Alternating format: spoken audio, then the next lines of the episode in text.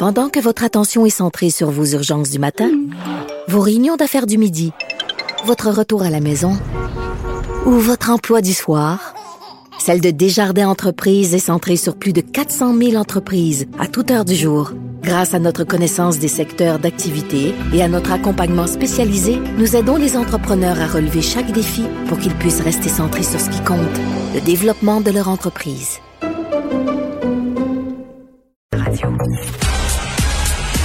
Geneviève Peterson,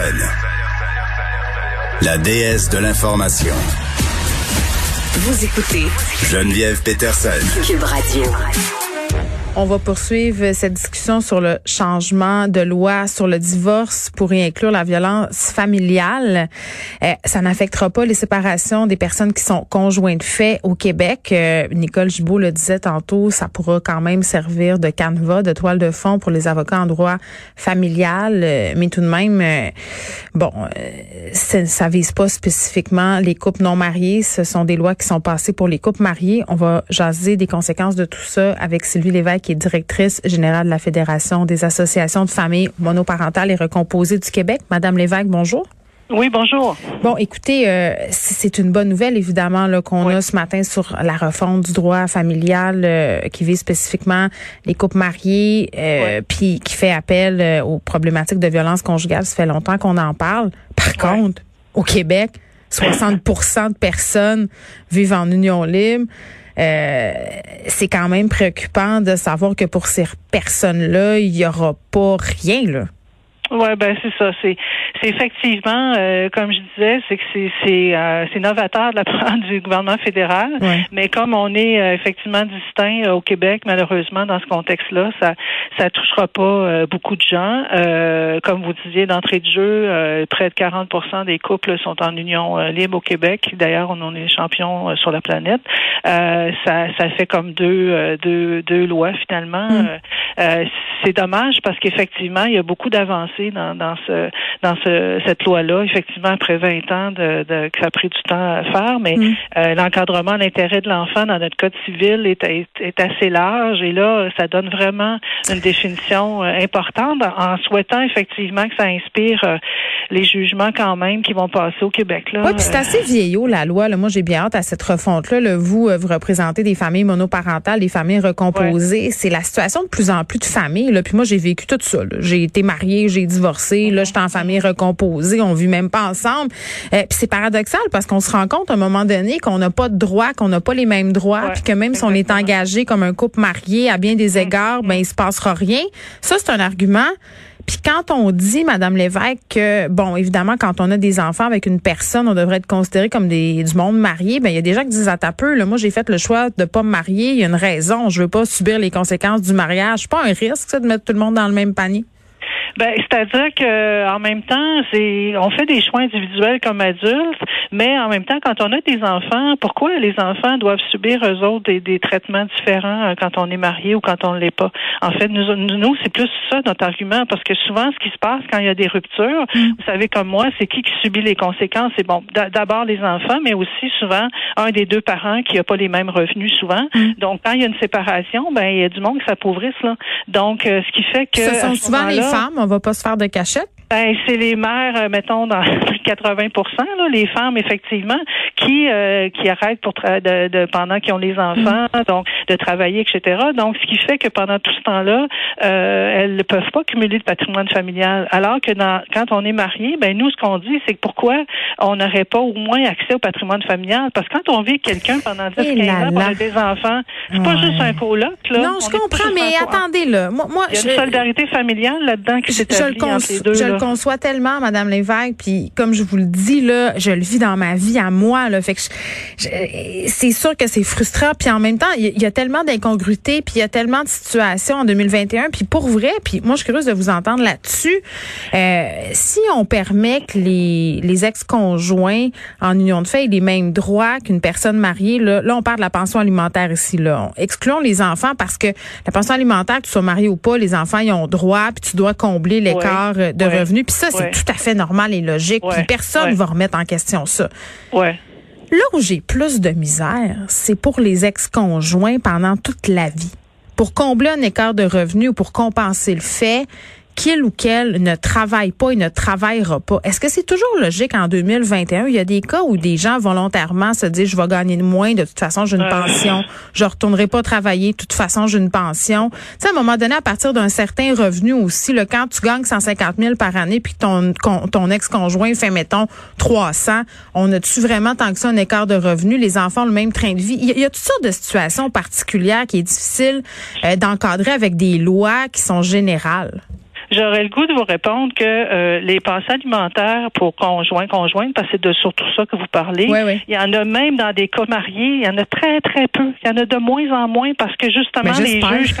Quand, non, mais je veux dire, il reste quand même qu'il y a des réalités, effectivement, que les femmes euh, euh, sont plus en plus sur le marché du travail, mm -hmm. plus et tout ça, sauf qu'il reste quand même que dans les faits, les femmes qui restent à la maison pendant des années, ça existe de moins en moins de toute façon. Et même dans les cas mariés, quand on parle de pension alimentaire automatique, là, mm. il y en a quasiment pas. Je pense que c'est 2 que même quand on est ouais, Puis, Madame les juges, maintenant, ils l'encadrent de plus en plus, là, euh, cette réalité-là. Donc, faut pas penser que parce que on est marié qu'il y a une pension alimentaire automatique. Moi, je parlais surtout du patrimoine familial. Parce que ce qui se passe souvent dans Oui, la maison puis tout le kit, là. Ben souvent, ben aussi, c'est que vous savez que souvent les femmes, ce qu'ils vont faire, c'est qu'ils vont tout, tout ce qu'on appelle le périssable, c'est-à-dire ils vont mettre, mettons, les peintures les murs, ils vont s'occuper de la bouffe, ils vont s'occuper de toutes les choses que quand tu, tu as, une, séparation, ben c'est toi, compte plus. ça compte plus.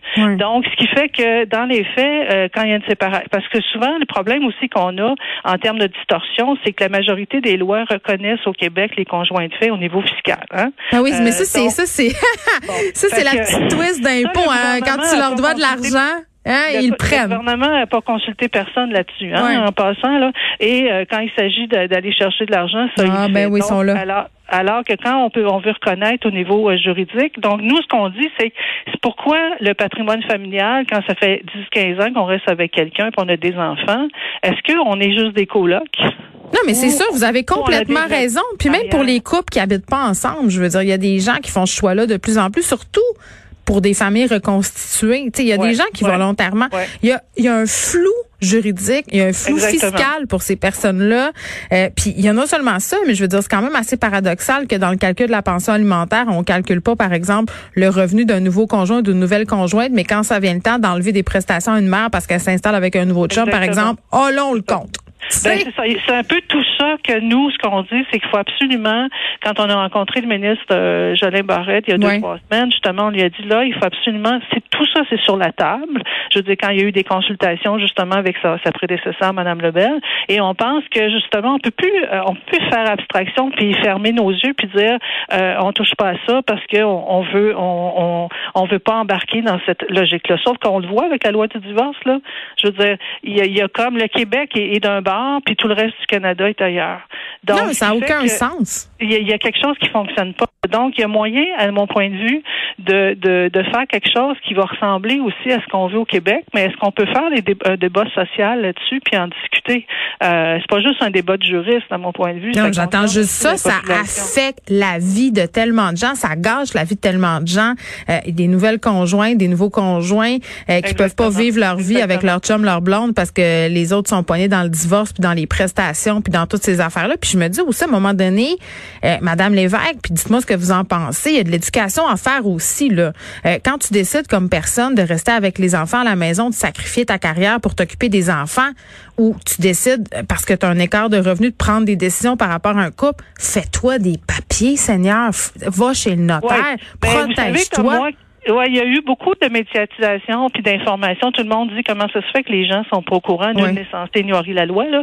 Mais vous savez, tout ce domaine-là, c'est complexe, hein. Je veux dire, mais, mais hein, c'est dur à comprendre c'est compliqué parce que le droit, bon, c'est de plus en plus compliqué aussi. Donc, ce qui fait que même si on donne euh, beaucoup d'informations là-dessus, c'est pas évident que quelqu'un, mettons, on commence une relation. Est-ce que vous pensez que je vais dire à mon nouveau conjoint ou à mon nouveau chum, hey, euh, on va aller voir le notaire au cas où qu'on se sépare? C'est, je veux dire, l'amour puis, les papiers, souvent, Oui, je suis d'accord avec vous, sauf que euh, c'est pas. Euh, c'est pas romantique. là, Autour d'une fondue, là. contrats de vie commune, euh, il y en a, il y en a pas beaucoup. Donc, il y a beaucoup de travail. Je suis d'accord avec vous de faire d'éducation, mais en même temps, ça, moi, je pense qu'il faut pas faire l'économie non plus. Que les législateurs aient une responsabilité aussi, comme gouvernement, à, encadrer ça. Puis ça fait, ça date du, du jugement Lola et ça fait plus de 15 ans là qu'on est dans ce dossier. Oui, c'était en 2013. on peut le régler une fois pour toutes. Oui, puis Simon Jolin Barrette, à qui vous avez parlé, qu'est-ce qu'il vous dit? Parce que moi. Ben, ça euh, vient. Ça s'en vient. Dans le sens que vous savez que autres, ils avaient promis la CAQ dans le premier mandat qu'ils déposeraient une réforme. Euh, mm. donc, on a passé de gouvernement en gouvernement. Oui, Sonia Lebel a quand même fait beaucoup de consultations avec différents acteurs du milieu aussi. Là, je les ai sentis à l'écoute sur ce dossier-là ben tous les juristes, tous les gens qui sont sur le terrain, tout le monde dit euh, on est rendu là. C'est bon, il reste un an et demi euh, au premier mandat du gouvernement, mm. donc on espère que euh, qu'il va proposer quelque chose, mais qui sera pas juste une petite réformette. Là. quelque chose qui va être moderne. Il y a plusieurs types de familles aujourd'hui. Là, il faut qu'on pense à ça. Oui, exactement. Mais je veux dire, dans le reste du Canada sont aussi modernes. Hein? Je veux dire, il faut pas penser qu'on est unique au monde. Là.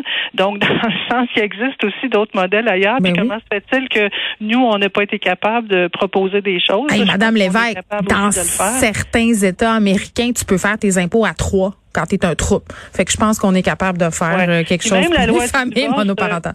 Même la loi du divorce d'aujourd'hui reconnaît aussi euh, les beaux-parents et tout ça. Donc, euh, je dis, le fédéral est allé loin là, dans, comme novateur dans ça. Puis, dans les jugements justement qu'on, actuellement qu'on voit, ils tiennent pas compte justement de, mm. de la violence. Donc, ça, c'est des choses qu'il faut absolument qu'on règle ça au Québec aussi, là, parce que mm. le problème, c'est que ça passe pas justement dans, dans les jugements, parce que les gens se rendent pas en cours parce qu'ils sont pas mariés. Et qui paient pour ça, souvent, ce sont les enfants. Sylvie Lévesque, merci, Exactement. qui est directrice générale de la Fédération des associations de familles monoparentales et recomposées du Québec.